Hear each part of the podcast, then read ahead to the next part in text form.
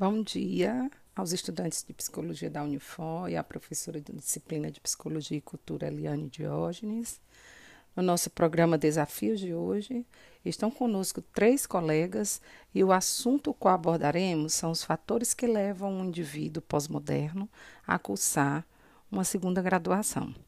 As entrevistadas em questão eh, já são graduadas, hoje cursam psicologia, portanto, com lugar de fala. É, lançaremos aqui duas perguntas apenas para guiar a nossa roda de conversa, tá? A primeira é como você se vê hoje em dia no contexto da pós-modernidade, cursando uma segunda graduação? E como podemos relacionar o poder aquisitivo do indivíduo pós-moderno nesse contexto de realização profissional? Bom dia a todos, bom dia, professora Eliane. Obrigada pela oportunidade de estar aqui contando um pouquinho da minha experiência. Eu tenho 46 anos, sou formada em terapia ocupacional. Na minha visão, é uma profissão bonita e importante, mas que nunca foi valorizada nem no sentido financeiro, nem no sentido é, profissional em si. E eu fiz a terapia ocupacional, nunca foi um grande amor, eu exercia com carinho, mas não com vocação. E o meu grande sonho mesmo era, era maternidade, era ser mãe. Então, quando eu engravidei a primeira vez, eu tive problema na gestação e tive que parar de trabalhar. E eu queria amamentar, exclusivo, queria me dedicar a participar da rotina, do dia a dia da minha, da minha filha. E nessa história, em quatro anos, eu tive três filhas. E foi ótimo, foi maravilhoso para mim, eu acho que para elas, emocionalmente, foi bom, mas é, eu comecei a sentir falta dos meus projetos, da minha vida, dos meus horários. E a psicologia sempre teve, sempre foi um sonho. Eu sempre tive curiosidade, sempre tive vontade de, de conhecer. E no começo do ano eu resolvi cursar. Depois de postergar muito, de botar muitos empecilhos, como a idade, como o tempo do curso, eu resolvi cursar. Eu estava até lendo um, um, um, artigo e tinha uma citação do José Carlos Anelli, que é um, é um educador, ele é professor, tem pós-doutorado, é pesquisador em, em educação. E ele, ele diz que o trabalho não, é, não representa só o sustento, nenhuma atividade do cotidiano. Né? O trabalho é uma maneira da pessoa, uma, uma maneira significativa da pessoa se manifestar, né, onde ele é capaz de transformar e de ser transformado. Então eu acho que que me definiu. Assim, é, eu acho que é isso que eu estou em busca de, de transformar e de ser transformada. É, essa segunda pergunta me lembra muito a palestra que vi há um tempo atrás do filósofo Luiz Felipe Pondé, falando da juventude pós-moderna na escolha profissional em que ele fala que não existe o jovem pós-moderno, e sim os jovens, explicando que o jovem brasileiro ele é múltiplo, principalmente socioeconomicamente. Se você se refere a um jovem ou indivíduo que vem de uma classe socioeconômica tranquila, o trabalho tem que fazer sentido para ele, se especializar cada vez mais. Mas se for um indivíduo com poder aquisitivo baixo, ele geralmente não tem muitas escolhas profissionais. Muitas vezes tem que trabalhar no que dá, pois tem que pagar contas.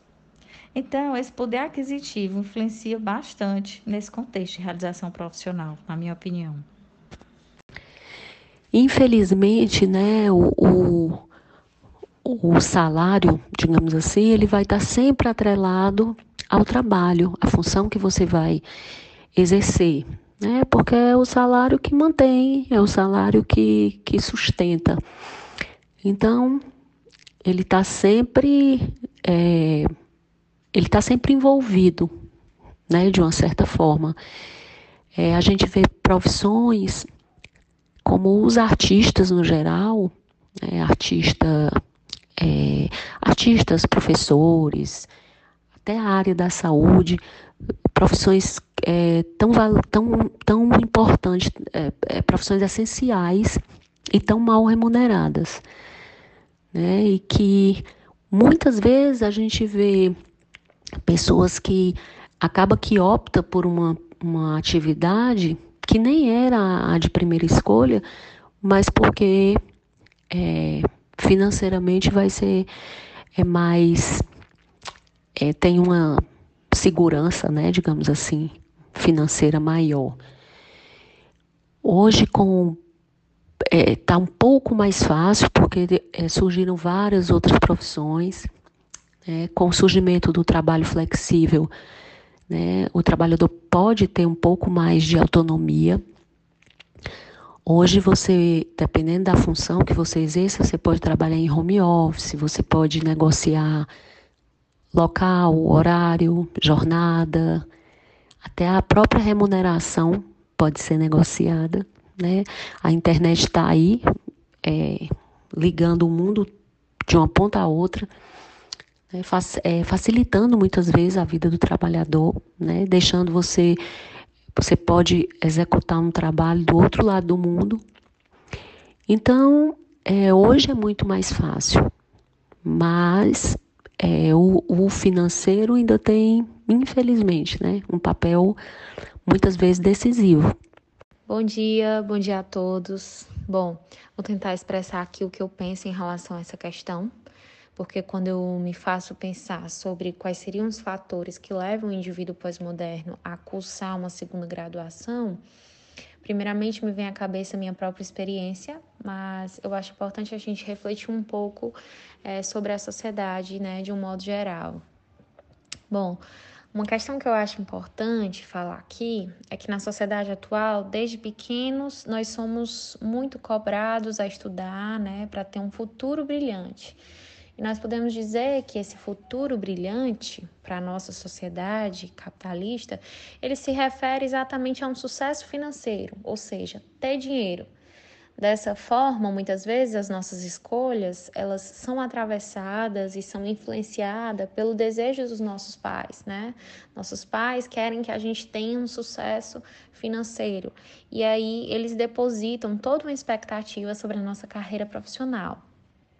E isso realmente pode resultar em uma futura frustração, quando você perceber lá na frente que é, não escolheu o curso certo, né? E aí você vai você vai buscar fazer uma segunda, uma segunda graduação na qual você se identifique, né? Que foi o que aconteceu comigo. No entanto, eu acredito que esse fator de influência familiar não seja a única explicação para o fato de o indivíduo pós-moderno estar sempre buscando uma nova qualificação existem outros fatores, né?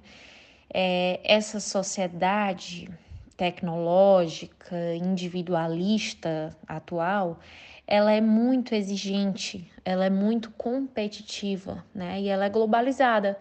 E isso acaba se tornando ameaçador para o jovem que pretende entrar no mercado de trabalho.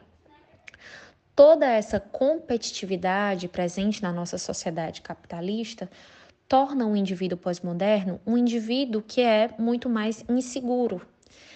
É, o sociólogo Zygmunt Bauman fala o seguinte: ser moderno significa estar em movimento, em uma busca frenética pela construção da identidade.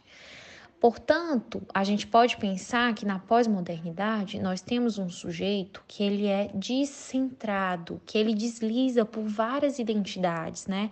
Que ele não tem uma, uma estabilidade do sentido de si mesmo. É, na, na sociedade pós-moderna, a liberdade individual ela é super valorizada, ou seja, viver bem é ter várias opções né, e ser livre para escolher. Mas isso nos leva a um outro pensamento do historiador chamado Christoph Flash, que diz que a pós-modernidade é, ela é entendida como a era da cultura do narcisismo, que se define por uma sociedade que é formada por indivíduos extremamente preocupados consigo próprios, né, e que vivem uma contínua busca, uma incessante busca do crescimento pessoal. Então, nós podemos dizer que a sociedade de consumo, a sociedade capitalista, ela não valoriza exatamente o indivíduo, né? Como parece, como parece ser, mas ela valoriza, ela enfatiza o que falta aos indivíduos. Isso tudo para estimular o consumo.